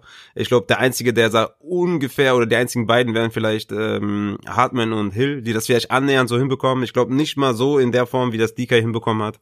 Also dieser Touchdown war einfach unfassbar. Auf der einen Seitenlinie gefangen, rübergelaufen, ähm, ich weiß nicht, was Edge auf Deutsch heißt, aber so die, die Edge gefunden und dann zum Touchdown gelaufen. Unfassbar krasser Typ und äh, ja, wenn wenn du Lockett, du kannst Lockett und Metcalf eigentlich beide starten, wenn du wenn du die im, im Team hast, weil ja. einer von den beiden wird auf jeden Fall 35 Punkte machen oder halt beides zusammen 35 Punkte. Also das ist halt so ein genau. ja, du hast halt auf zwei auf beiden Wide Receiver Positionen hast halt einen super Floor.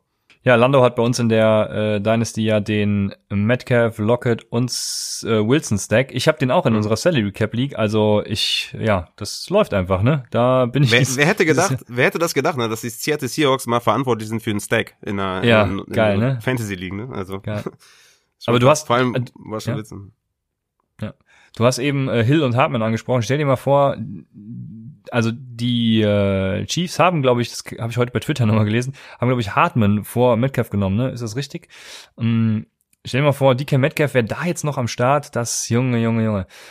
Aber egal. ähm, das Interessante ist natürlich auch, dass die Seattle Seahawks mit einem Fifth String Running Back gewonnen haben. Sagt man das so? Also der Hm. fünfte verfügbare Running Back. Irgendwie, ja, auch äh, sehr interessant. DJ Dallas, eine gute Leistung gezeigt. Ja, Ja, Fantasy-Leistung war gut, ne? Das Real Life fand ich jetzt ja, nicht ja, so. ja. Ge- also ja, davon, genau. Ja, okay, alles klar. Ja, 18 Carries, 41 Yards, äh, 5 von 5 äh, Targets gefangen, ein Touchdown gemacht, 20,3 Fantasy-Punkte. Wie gesagt, ich habe ihn zweimal gestartet, in der Hörerliga und in einer anderen Liga zusammen mit Zach Moss. Also das war auf jeden Fall richtig geil. Und ja, kannst ihn jetzt wieder droppen, ne, weil äh, Hyde So. und Carsten sollten eigentlich wiederkommen. Aber in, in Zeiten von, äh, von Joe Mixon, der dann zwei Wochen hintereinander fehlt, würde ich sogar sagen, wartet lieber noch ein, zwei, drei Tagen, bis da News kommen. Ne? Ja, ich habe heute vor allem gelesen, äh, behaltet ihn mal, vielleicht geben sie ihm ja eine größere Rolle, also ist ja auch kompletter Ja, Bullshit, ne? Wenn Chris Carson wiederkommt, dann Ja, ist albern. ja, total. Dann äh, Divisionsgegner San Francisco und was soll man da eigentlich noch sagen? Also ja, Brandon Ayuk und Kendrick Bourne waren so ein bisschen wie erwartet, irgendwie Target Leader und Ayuk sah richtig gut aus. Ja, ja, ich hab's ja eben schon gesagt. äh, Ich hab Also diesmal auch im Real es tut- Football. Es, es, es tut mir sehr, ja, ja, Ayuk, Real Football auf jeden Fall nice. Ähm, ja, hatte sein Garbage Time Touchdown, das hat dann, hat ihn dann stark gerettet. Kendrick Bourne mit 10 Targets und 8 Receptions. Aber ich bin dann nicht so, ja, das ist ähnlich wie bei den Vikings, ne, ist halt wenig Volume. Und ah, ich meine, wenn Kittel vielleicht noch out ist, dann könnte man über Kendrick Bourne nachdenken, den vielleicht auf die Flex zu packen. Aber sonst, wenn Debo Samuel äh, zurück ist, dann wird er da ne, wieder wenig sehen. Also ich bin da nicht so, ich bin da nicht so, weil, einfach weil es San Francisco ist und ich da wenig zu tun haben möchte. Man, man sieht ja am, am Backfield, ne? Ja. Jared McKinnon mit 12 Fantasy-Punkten, Hasty mit 9, Hasty mit 12 Carries und Jared McKinnon hatte nur drei Carries, ne, hatte dafür aber vier Receptions. Also ich, ja, ja, die müden Beine waren anscheinend doch nicht so müde, ich weiß es nicht, keine Ahnung. Obwohl, nee, das war gar nicht so, weil Tevin Coleman war ja zwischendurch out, ne? Und am Anfang hatte Tevin Coleman sogar noch, noch Carries gesehen, ne? Genau. Und äh, Wahrscheinlich war der Jamal- Matchplan so, dass Jared McKinnon fast gar nichts sieht und dann war Coleman out und dann mussten sie ihm was geben wahrscheinlich. Ja, ja, genau. Michael Hasty war ja auch äh, ein bisschen angeschlagen irgendwie, also ja, deshalb äh, McKinnon. Ich bin immer noch froh, dass ich ihn gestern Abend noch spontan gedroppt habe in unserer Live-Schalte für Dallas Goddard wohlgemerkt. Aber gut, da sei es drum. Dann Tampa Bay spielt gleich noch genau. Len Lenny muss äh, Lenny muss liefern. Wäre auch ein schöner Filmtitel irgendwie. Lenny muss liefern. Naja. Tennessee, Corey Davis. Ich kann mich erinnern, du hast, Ja. du hast im Livestream gesagt, Bell über, über Lenny. Da muss jetzt eigentlich hoffen, dass, dass Lenny nicht liefert. Ja, aber aber Lenny haben wir Lenny haben wir ja hier in den Folgen auch. Also nee, jetzt ich dachte ja, ich dachte ja, dass Bell äh, seine irgendwie keine Ahnung 15 Punkte macht. Deswegen kann Lenny ruhig seine 13 machen. Da muss man halt sich halt eingestehen, dass man bei Bell falsch lag. Okay. Übrigens, apropos Livestream, auf jeden Fall dabei sein. Ich habe sehr, sehr viel Feedback bekommen, das wohl ganz cool ankommt. Und äh, ja, schaltet, schaltet ein, jeden Sonntag Livestream, starts it. Ja, tut dies. Bei Twitch, at Upside, äh, da addet man gar nicht, ne? Also bei Twitch, Upside Fantasy. Junge. Ja, ich bin noch nicht Jedes, so. Jede Woche fragst du mich das. Einfach Ja. Upside Fantasy. Sag einfach Upside Fantasy. Upside Das Fantasy. Twitch, Twitter, Instagram. Ja. Dann Tennessee, Corey Davis hatte 4,41 Yards per Route Run und eine 0,84er Whopper. Das ist Nummer 7 unter allen Wide Receivers, äh, was den Whopper angeht. Er profitiert, glaube ich, einfach davon, wenn AJ Brown fit ist. Ja, du, du hast es, glaube ich, schon vor zwei, drei Wochen oder so gesagt, dass er einfach diese kurzen Intermediate Routes bekommt und das ist anscheinend sein Ding. Ähm, und diese Deep Balls, die er halt davor die ganzen Saisons gesehen hat, ist halt irgendwie nicht sein Ding. Und deswegen, ja, passt. Ja. Also Corey Davis ähm, macht einen super Job, ne? Acht Reception, 128 Yards, ein Touchdown, 23 Fantasy-Punkte. AJ Brown, hast du den Touchdown von AJ Brown gesehen? Da hat man wieder gesehen, das ist ein absolutes Biest einfach nur. Und immer wieder erstaunlich, dass AJ Brown und DK Metcalf an einem College gespielt haben, also unvorstellbar. Aber ja, AJ Brown sollte man auf jeden Fall vom Waiver Wire holen, wenn er noch da ist. Aber AJ Brown ist immer noch äh, vor Corey Davis äh, für mich. Ja, also, ah ja, wenn der da ist, dann auf jeden Fall. Ich glaube nicht, dass er irgendwo zu haben ist, aber ja, bin ich bei dir. Dann Washington hatte Bye Week und deswegen können wir zu den Waiver Targets kommen. Darf ich noch einmal kurz zu, zu Tennessee kommen? Wegen äh, Deontay Foreman. Also Ach ja, wer den nicht kennt, Entschuldigung, ne, wer den nicht kennt, der ist, äh, ich glaube 2017 hat er sein letztes Spiel gemacht. Ich weiß nicht mehr. Also ein sehr, sehr guter Running Back. Hatte, ich glaube, Achillessehnenriss hatte er, dann hatte er Kreuzbandriss und hin und her, also sehr von Verletzungen gebeutelt. Wenn ihr eine Dynasty-Liga spielt, eine tiefe Dynasty-Liga, würde ich De Deontay Foreman vom Waiver Wire holen. Der könnte gut und gerne vielleicht in irgendeinem Team unterkommen nächste Offseason, wenn er weiterhin so gut aussieht. Also Deontay Foreman auf jeden Fall merken in Dynasty. Ja. Haben wir letztes Jahr war auch, glaube ich, irgendein Sleeper oder so von uns. Und wurde dann äh, vor der Saison noch gecuttet, hieß das. Aber ja, mit Verletzungen zu kämpfen gehabt. Mal sehen, wie sich das äh, entwickelt in Tennessee. Also hat mich auf jeden Fall gefreut, ihn gestern zu sehen. Ich wusste tatsächlich gar nicht, Ja. dass er in Tennessee unterwegs ist. Aber Nee, hat mich sehr gefreut. Hat eine ekelhafte Rückennummer, aber hat gut. Ja, das, da habe ich mich äh, 45 oder so, ne? Da habe ich mich auch 45. direkt gefragt. Jetzt musst du äh, James Weaver mal fragen, was das zu bedeuten hat. Das werde ich glaube ich noch tun. Aber dann Waiver Wir Wire müssen Targets. eure Beziehung wieder aufbessern, nachdem, nachdem wir die ja gekündigt haben mit, mit, mit James, müssen wir die wieder aufbessern. Ja, ich habe Snap immer noch nicht gehört. Ich will, will mir das nicht antun. Ja, vielleicht, vielleicht, vielleicht drehe ich auch einfach morgen früh meine Victory Lab, wenn Ronald Jones äh, komplett Ja, eskaliert ist. Zu Recht, zu Recht. Also wie die den fertig gemacht haben, das will sich kein Mensch anhören. Echt so schlimm? Ich, ich habe geweint beim Hören. Okay. Ja, ich fand's nicht okay. Eieiei, ja, dann muss ich, äh, muss ich mir das Ganze doch nochmal geben.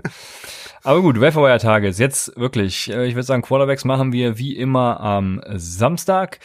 Und bei den Running Backs habe ich diese Woche auch tatsächlich nicht so viel Potenzial auf dem Schirm. Es gibt natürlich diejenigen, die euch Jordan Wilkins und Naheem Heinz schmackhaft machen wollen, aber mit Naheem Heinz seid ihr wahrscheinlich schon nach Woche 1 auf die Schnauze geflogen. Und das Einzige, wo ich noch mitgehen würde, wäre Jordan Wilkins, wenn ich irgendwie einen Bankplatz frei habe und nicht weiß, wohin damit, weil der könnte tatsächlich bei Jonathan Taylor dann, also, also wenn einer Jonathan Taylor was klaut, dann ist es eben Jordan Wilkins. Und Mhm. wenn die Colts wirklich nicht mit Jonathan Taylor gehen wollen, dann ist er es. Aber ich würde da, ich wäre da raus. Ich weiß gar nicht, ob ich da überhaupt irgendwas bieten würde. Nö, würde ich auch nicht. Also Naheem Heinz schon mal gar nicht. Also der ist natürlich in PPA-Ligen, ist der immer ein bisschen sneaky, ne? Also keine Frage. Aber ich würde jetzt nicht sagen, boah, geht raus und holt euch den. Der hatte auch 16 Snaps, ne? Jonathan Taylor 26 und Jordan Wilkins 39, also war klar letzter. Hat natürlich viel gemacht mit seinen, also hatte drei Receptions für für 54 Yards, also das war ziemlich gut.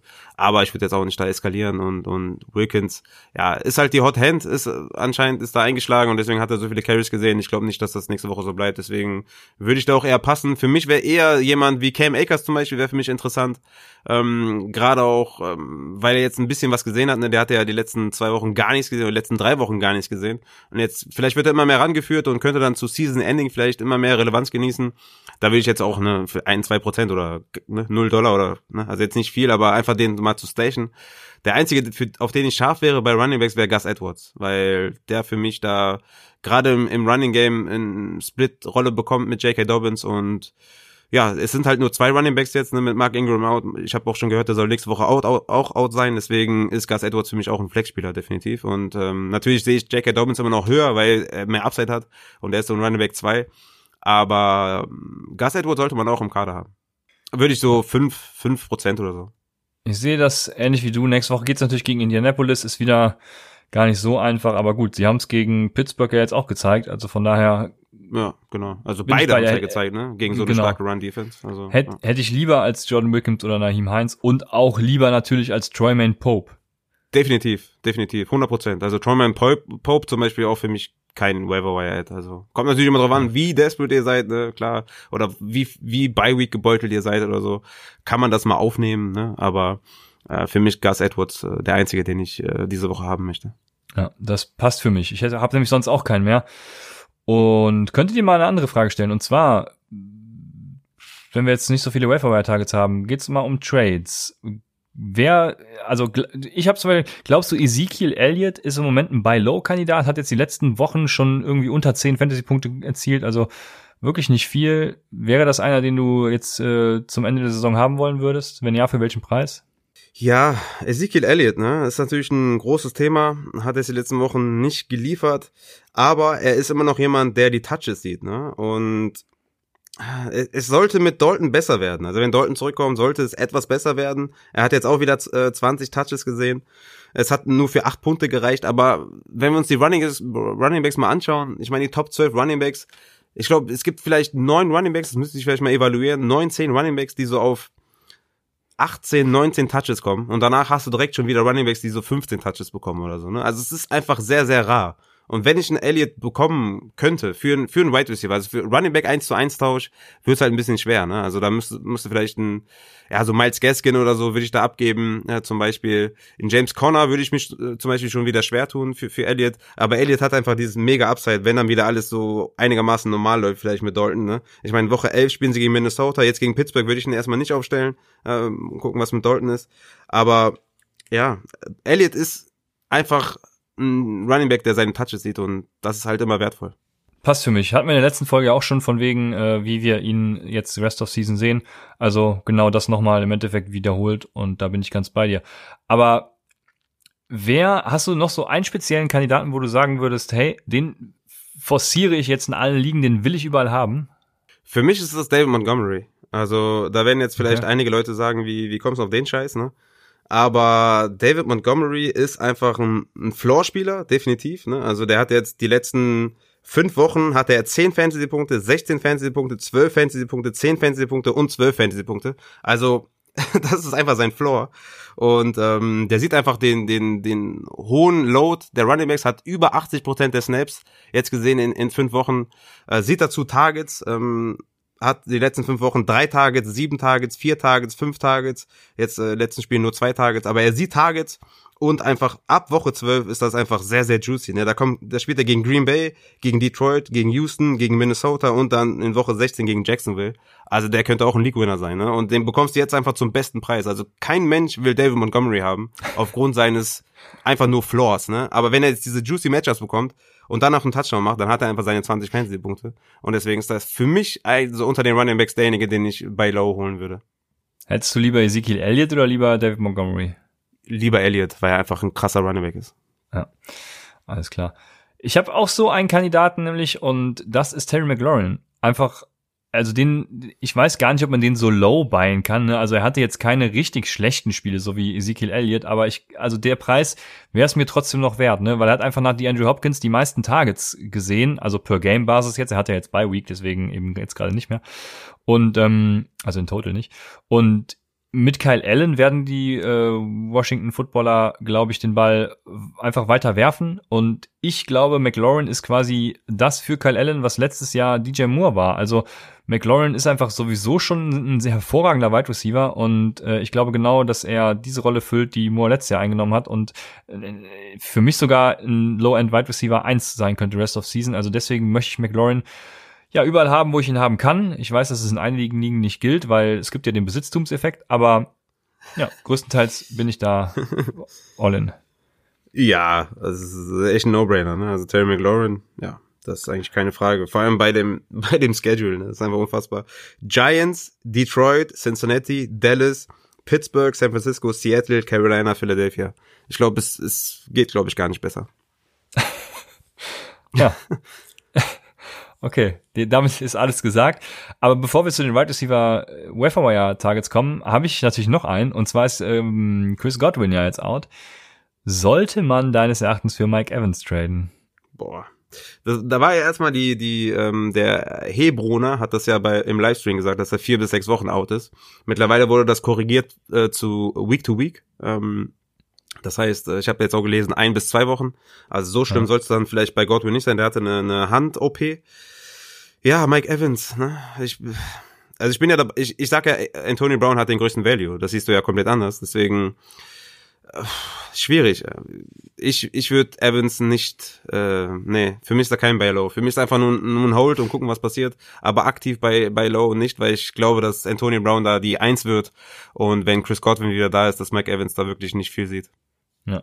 ja gut, jetzt wo Chris Godwin, also wenn Chris Godwin out ist, dann sehe ich das mit Antonio Brown natürlich auch wieder ein bisschen anders dann wird er natürlich relevant sein. Aber ja, mit Chris Godwin äh, bin ich da weiterhin bei meiner Meinung. Und ich würde auch nicht aktiv für, für Evans traden. Das, ja, das ist einfach so. Ich hätte lieber Fulgham als Evans. Ja, das ist traurig genug, aber es ist so, ja. ja. Dann, Zeiten ändern sich. Ja, dann können wir zu den Wire Targets auf der Wide Receiver Position kommen. Und ich ja, hab so ein paar Namen. Ich weiß nicht. Also der erste, der mir so in den Sinn gekommen ist, ist Jacoby Myers von den New England Patriots. Der ist jetzt die zweite Woche in Folge rausgestochen mit mit 18 Targets äh, und also über die zwei Wochen und über die zwei Wochen hatten die zweitmeisten dann eben Bird mit sechs und White mit sechs hat einen Whopper von 1,01 über beide Wochen. Also das ist ein hervorragender Wert, ne? Und ähm, Myers ist sogar diese Woche bester gewesen, mit als bester Wide Receiver mit einem Whopper von 1,12, 61% Air Share, 46% Target Share, 0,38 Targets per Route Run, also auf 38% seiner Routen sieht er dann auch den Ball, 2,31 Yards per Route Run. Jetzt bin ich durch mit Zahlen, ist einfach äh, für mich ja, also in welcher Region würde ich ihn ungefähr sehen, ne? Also ich würde noch nicht so, so einen Fulcrum nehmen, weil die Offense einfach scheiße ist, schlecht ist. Aber ähm, wenn ich mich jetzt zum Beispiel entscheiden müsste, will ich Marvin Jones haben oder einen Jacoby Myers, dann würde ich, wenn Edelman weiterhin out ist, äh, Myers Upside tatsächlich präferieren. Ja, Edelman ist auf IA übrigens. Ähm, die Frage ist halt, kommt ein Kill Harry nächste Woche wieder? Dann tut das natürlich weh, ne, bei der, bei der Low Volume, wenn dann ein weiterer Wide Receiver dazukommt. Aber ich bin, ich bin bei dir. Jacoby Myers ist derjenige, den man, den man da ownen muss. Äh, zehn Targets auch wieder gesehen. Ähm, ja, Jacoby Myers ist jemand, den man holen könnte, auf dem Waiver würde ich jetzt so fünf bis sieben Prozent oder so und gucken, was passiert halt in den nächsten Wochen. Ist jetzt nicht so übertrieben aufregend, aber kann man schon mal holen und gucken, was passiert. Wie gesagt, ich bin gespannt, was, was passiert, wenn Kiel Harry wiederkommt. Der hat ja auch nicht viel gesehen unbedingt, aber wenn der, wenn der vier, fünf Targets sieht, dann wird das schon äh, Jacoby Myers wehtun. Ja, das stimmt, denke ich auch. Soll ich einfach die Namen runterrattern, die ich hier so habe? Ich denke, wir werden ungefähr dieselbe Range haben, deswegen, ähm, mhm. okay. Dann ist der zweite natürlich Denzel Mims, habe hab ich eben schon gesagt, das ist der effektivste Wide Receiver der Jets und der einzige, den man eben auch aufnehmen sollte. Hast du ja auch schon gesagt, du bist äh, Mims und Crowder sind die, die man haben sollte von den Jets, mehr nicht. Und ja. dementsprechend würde ich einfach weitergehen zum nächsten, das ist Jalen Rager. Rager hatte ähnliche Targets und einen ähnlichen A-Dot wie Fulcum tatsächlich. Er hatte das bei allerdings nur 73 Prozent der Snaps. Und mhm. bei 73 Prozent der Snaps eben die meisten Targets ist schon nicht schlecht, finde ich. Durch die weniger Snaps natürlich eben dann auch 0,27 Targets per Route Run, ähm, mehr als Fulcam mit 0,19. Also Jalen Rager, den Shot würde ich einfach wagen. Und jetzt ist die Frage, hätte ich lieber Jacoby Myers oder lieber Jalen Rager oder lieber Denzel Mims? Ich glaube, hm. da würde ich ganz vorne Denzel Mims sehen. Da, oh, das ist schwierig dann. Äh, ich ich glaube, alle drei sind relativ schwierig. Also aber ich bleibe dabei, Denzel Mims, dann würde ich aufgrund einfach der besseren, also wenn Carson Wentz mal durchschnittlich spielt, Jalen Rager nehmen, wenn auch vor allem Nikhil Harry wiederkommt und dann Jacoby Myers. Wie würdest du es sehen? Ich wäre, glaube ich, bei Rager. Ähm, nach vor der Mims auch schon, ja? Ja, vor Mims auch, weil nach mhm. der Bye Week kommen, äh, spielen sie gegen die Giants, gegen Cleveland und gegen Seattle. Das sind einfach drei Matchups, wo man Rager auf jeden Fall auf die Flex äh, packen kann. Ähm, ja, Mims ist natürlich dann eher so in, in, ja, wenn Crowder zurückkommt, dann, ja, Mims ist einfach ein super Talent, ne, keine Frage. Aber ich sehe für Rager die höhere Opportunity und deswegen ja. würde ich da Rager, Mims und Myers. Okay, alles klar. Aber wir sind uns schon mal einig, dass Myers dann. Aber alle so ungefähr ist. in der 5 bis 7 Prozent Region auf dem Waiver, genau. ne, was Fab angeht. Und ihr könnt auch ruhig, äh, je nach Plattform, also bei Sleeper, also es geht eigentlich überall. Könnt ihr ja zum Beispiel, wenn ihr wisst, hey, ich habe jetzt hier einen, oh, ich weiß es nicht, einen, ähm, einen Rex Burkett. Und den will ich abgeben für einen Wide Receiver. Dann könnt ihr ja alle drei claimen mit demselben äh, Amount an, an Fab und mhm. alle drei in die Warteschlange packen. Ne? Wenn ihr die alle in einer Range seht, so ungefähr gleich, dann ja, guckt einfach, wen ihr kriegt und dann seid gespannt. Dann gibt's natürlich noch äh, Marvin Hall, hatte ich eben gesagt, von den Lions, mit, wenn Golladay out ist. Da weiß man natürlich nicht, wie lange geht das gut mit, mit Golladay, also wie lange ist Golladay überhaupt out und ist Marvin Hall überhaupt tatsächlich ein guter Ersatz? Ich würde Abstand von Marvin Hall nehmen. Wie siehst du das? Ja, ich auch. Okay. Dann äh, haben wir natürlich noch, du hast eben AJ Brown gesagt, aber wenn natürlich verfügbar auch Corey Davis, den würde ich dann eben auch vor Jalen Rager sogar sehen. Ja, klar, das ist ja ohne Zweifel. Ja. Ja, aber der, der ist wahrscheinlich nicht mehr so. Ich glaube, bei Sleeper 70 Prozent owned. Ja. Also ja, da, genau. Corey Davis würde ich schon, also wenn der auf dem Waiver ist, würde ich schon so 15, 20 Prozent, weil der ist für mich ein Flex-Spieler auf jeden Fall. Ja. Dann äh, habe ich noch einen Namen, das ist Michael Pittman von den Colts, weil T.Y. Hilton kann es einfach nicht und Zach Pascal ist halt auch eher so der Durchschnittsfloor-Wide Receiver für Fantasy und äh, in Real Football eben auch der Durchschnitts-Wide Receiver. Und Michael Pittman wurde eben genau dafür geholt Deswegen glaube ich, da ist schon die Upside da. Würdest du ihn vor einem Ragger sehen? Das würde ich, glaube ich, nicht machen. Nee, auf keinen Fall. Wie gesagt, ich bin bei, Indiana, ja. ich bin bei Indiana, Indianapolis ja auch relativ raus. Ne? Wir ja. wissen alle, wir wissen alle, warum wegen dem Volume und ja, wie gesagt, nee, nee, nee. Also ja. ist ein super Spieler, super Talent und ähm, hier und da wird er seine Flashes haben, aber der wird wird nicht konstant sein. Genau. Dementsprechend würde ich ihn natürlich, weil ich ja Mims äh, davor sehe, auch nicht vor Mims haben und so. Aber genau, das wären so unsere Targets. Wir haben gesagt, wie viel man dafür ausgeben sollte. Haben wir auch gesagt, wen man dafür droppen könnte, in welcher Range ungefähr. Ich habe mal eben so einen Rex Burkett gesagt, aber das ist natürlich äh, Quatsch. Also, wen würdest du zum Beispiel für einen Jalen Rager äh, droppen? Weil uns wurde gesagt, wir sollen auch mal Spieler nennen, die man dafür droppen kann. Ja, ich, ich würde zum Beispiel einen Rashad Higgins, den du vielleicht gerade geholt hast, wieder droppen. Ja. Ähm, äh, ich weiß nicht, vielleicht haben den, hat den ja jemand aufgenommen. Ähm, ah, schwierig, ne? John Brown zum Beispiel könnte man überlegen. Würde ich nicht unbedingt machen, weil er schon auch die klare 2 ist. Ist so die Range ungefähr, ne? Ich, ich hätte ihn auch über Marvin Jones auf jeden Fall. Ich würde einen Gallup dafür droppen. Äh, definitiv. Ich würde einen Preston Williams dafür droppen, einen Hunter Renfro dafür droppen, also die Region so. Aber es ist jetzt kein Wide Receiver 3 für mich, eher so Wide Receiver 4 und dann da in der Region halt. Ja, genau, das passt. Ich hatte nämlich auch in vielen Ligen habe ich ja LaVisca Chenault und ich habe gerade überlegt, würdest du den zum Beispiel dafür droppen und da wäre ich auch schon eher wieder raus und würde eher mit LaVisca Chenault gehen als mit Denzel Mims oder Jalen Rager. Siehst du das auch ähnlich? Ähm, ich hätte Rager drüber, aber vor Mims. Okay, alles klar. Also auch in dieser Range, okay, da weiß man schon, mhm. wen man dann im Endeffekt droppen könnte. Ähm, alles klar. Ja, ansonsten könnt ihr auch gerne nochmal fragen, äh, wenn ihr bestimmte Spieler habt, ne? Ähm, fragt einfach. Twitter, Instagram, Twitch, Upside Fantasy, und let's go. Dann haben wir ein paar Titans, äh, allen voran natürlich Logan Thomas von Washington, die hatten ja jetzt Bye Week, deswegen wird er bei Streaming-Ligen vermutlich verfügbar sein, wenn er nicht gestasht wurde und das wäre so, so einer, wie bei mir. Man, ja. Einfach, einfach im Line-Up lassen. Ja, also ist einer, den man aufnehmen kann. Dann natürlich Eric Ebron. Ebron ist für mich einer.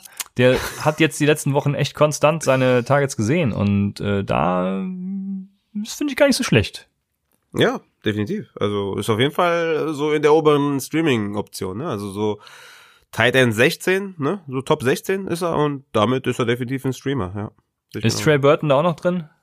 Ah, Trey Burton, nee, der hat ja auch äh, wieder einen Rushing-Touchdown gemacht, sieht wenig Targets, also nee, da bin, da bin ich eher raus. Ja, genau aus dem zweiten Argument, äh, aufgrund des zweiten Arguments, so, äh, bin ich da auch dann eher bei so einem Eric Ebron, da würde ich äh, einiges mehr für bieten, wenn ich überhaupt mal für einen Titan bieten würde. Aber ja, sehe ich dann genauso wie du. Dementsprechend hätten wir die Titans dann auch durch, falls du keinen anderen mehr hast. Ich weiß es ja nicht. Äh, nee. Nee, sehr gut. Ich hätte nichts anderes erwartet. Äh, Tight Ends spielt Receiver Flex.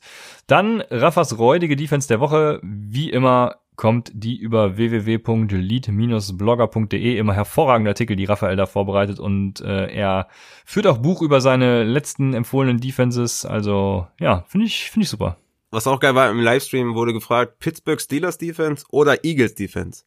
Und ich so, ah, nimm die Eagles. Und dann erst erstes Play von Lamar Jackson, Pick 6. Und ich so, boah, fuck. Dann 20.000 Sex und ich so, boah, fuck, scheiße, Mann, was habe ich gemacht, ne? Und dann, ich glaube, letztendlich haben die, glaube ich, 20 oder 21 Fantasy-Punkte gemacht und die Eagles 22, also doch noch ja. der richtige Tipp, aber ich habe schon gedacht, boah, scheiße, Mann, ich hoffe, der ist nicht sauer. aber waren beides ja. gute Streaming-Defenses oder ja, Defenses. Auf jeden Fall. Ja, ich will noch nicht vorgreifen und fragen, was die Tipps für die kommende Woche sind, aber da kommen mit Sicherheit wieder genauso gute. Dann haben wir natürlich noch das Thursday Night Game. Das steht ja auch noch auf dem Plan. Das sind die Packers bei den 49ers. Ja, was sagst du? Wen starten wir? ja, ich war letzte Woche komplett äh, hyped und habe äh, fast alle als Start genannt, außer Curtis Samuel.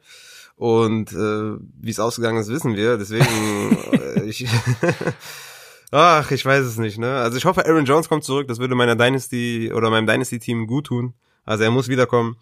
Ähm, aber Jamal Williams wäre trotzdem ein Flexer für mich, ne? Also er sieht ziemlich gut aus. AJ Dillon spielt gar keine Rolle, deswegen Jamal Williams äh, auf jeden Fall mal nicht droppen. Das ist eh ein High-End äh, Handcuff, eh nicht droppen. Aber auf Seiten der Green Bay Packers würde ich, ja klar, Aaron Rodgers spielen, äh, Aaron Jones würde ich spielen, Adams, Lazard könnte zurückkommen, ne? Könnte auch sneaky werden. Mhm. Wenn er wirklich fit ist, könnte der auch in die Flex kommen. Ansonsten, ja, ne, die üblichen Verdächtigen halt. Bei San Francisco würde ich, boah, würde ich ehrlich gesagt, äh, außer Ayuk, würde ich da keinen aufstellen, ne? Und Kittel natürlich, aber ne, ist klar. Also Ayuk ja, und Kittel und sonst keinen. Ja, wenn Kittel out ist, dann auch Duelli, würde ich zumindest. Genau, genau, ja. genau. Aber ne, McKinnon, Coleman, Hasty, ich meine, gegen die Green Bay Packers ist gut zu laufen, aber wer dann davon die Touches sieht, ist halt relativ schwierig. Ja. Deswegen, ne, die werden alle ungefähr in der gleichen Region dann äh, so desperate flex-wise, ne, in den schwierigen Running Back Zeiten. Also es ist halt, es ist halt schwierig, ne? Das sehe ich genauso. Ich bin da vollkommen bei dir. Bei beiden Teams, die du genannt hast, mh, mm, hoffe auch, dass Aaron Jones wiederkommt. Der würde mir in einigen Ligen durchaus helfen. Von daher bin ich gespannt, wie jede Woche. Und würde sagen, wir sind am Ende des Take-Em Tuesdays. Lasst uns wie immer Feedback da. Seid am Start, wenn wir Samstag unsere Start-Sit-Empfehlungen geben. Natürlich auch Sonntag im Livestream bei Twitch. Und bis dahin wünschen wir euch eine schöne Woche. Sagen bis Samstag bei Upside, dem Fantasy Football Podcast.